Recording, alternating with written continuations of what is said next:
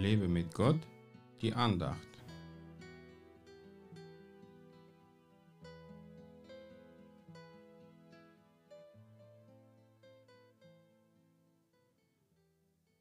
Ihr betet an, was ihr nicht kennt, wir beten an, was wir kennen.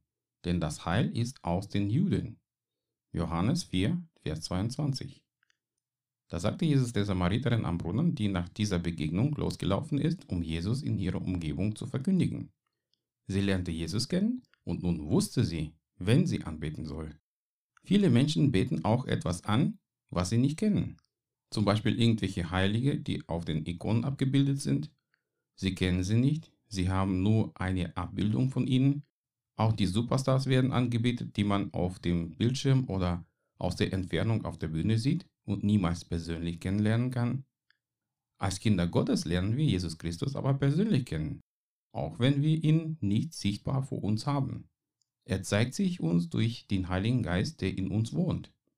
Deswegen können wir Jesus Christus im Geist und in der Wahrheit anbeten und ihm nachfolgen. Das wäre nicht möglich, wenn wir bloß irgendeine Abbildung von Jesus hätten, die wir anbeten würden, ohne Jesus persönlich zu kennen. Nun, wenn ich so nachdenke, stelle ich fest, dass ich Jesus noch nicht so gut kenne, wie ich ihn gern kennen will. Aber wie es auch in der Ehe ist, die Partner lernen einander im Laufe der Zeit immer besser kennen, so ist es auch in der Beziehung zu Jesus. Je länger wir mit ihm zusammenleben, desto besser wir ihn kennen werden. Nach 30 Jahren meines Glaubenslebens kann ich zwar behaupten, dass ich Jesus schon gut kenne, aber ich will mich damit nicht zufriedenstellen denn ich will die ganze Vielfalt und Grenzenlosigkeit meines Herrn kennenlernen. Auch wenn ich in meinem ganzen irdischen Leben Jesus nicht in seiner ganzen Vollkommenheit kennenlernen werde, werde ich sicher im Himmel die Gelegenheit bekommen. Bitte Jesus darum, dir zu zeigen, wie er ist. Lass den Heiligen Geist Jesus dir so offenbaren, wie er wirklich ist und nicht wie ihn die Maler gemalt haben. Gott segne dich.